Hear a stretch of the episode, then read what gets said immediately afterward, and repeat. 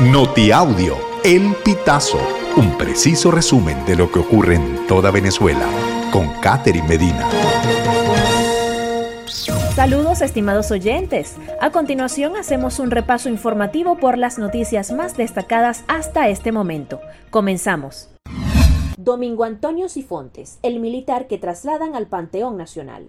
Los restos del militar venezolano serán recibidos en el Panteón Nacional este 9 de enero de 2024. El gobierno de Nicolás Maduro destacó su labor al expulsar tropas inglesas del Esequibo durante la época colonial. Sifontes nació en Cantaura, estado Anzuategui, en 1834 y falleció el 9 de enero de 1912 en Tumeremo, estado Bolívar, donde vivió gran parte de su vida. Fue apodado como el terror de los ingleses. El 6 de enero se realizó la exhumación de sus restos para ser trasladados desde Tumeremo hasta el Panteón Nacional en Caracas.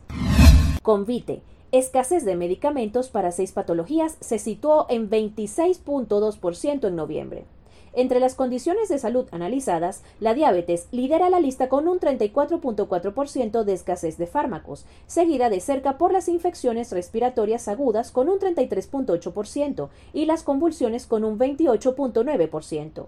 Los medicamentos para la depresión registran un 24.8% de escasez, mientras que aquellos destinados a la hipertensión alcanzan un 14.4% y los antidiarreicos un 33.3%. El monitoreo de Convite, compartido a través de una nota de prensa, abarca un total de 17 ciudades de Venezuela, incluyendo el área metropolitana de Caracas, Barquisimeto, Ciudad Bolívar, Maracaibo, Maturín, Mérida, Puerto Ayacucho, Puerto La Cruz, por la Mar, Puerto Ordaz, San Carlos, San Felipe, San Fernando, San Juan de los Morros, Tucupita, Valencia y Valera. El Tribunal Cuarto de Control del Circuito Judicial Penal del Estado Zulia ordenó la medida privativa de libertad para Guillermo Martínez, conductor que el primero de enero ocasionó el choque en el que murió la joven Adriana Mendoza. Martínez permanece hospitalizado y con custodia policial en una clínica de Maracaibo, donde fue ingresado luego del accidente.